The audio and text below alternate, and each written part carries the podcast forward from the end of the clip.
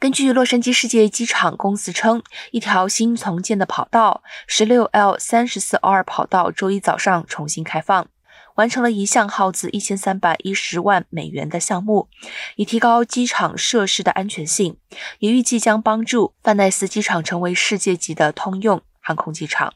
跑道工程于二月下旬开始，历时六个月。该项目重建了机场两条跑道中较短的整个四千英尺长度。预计其寿命将再延长二十年。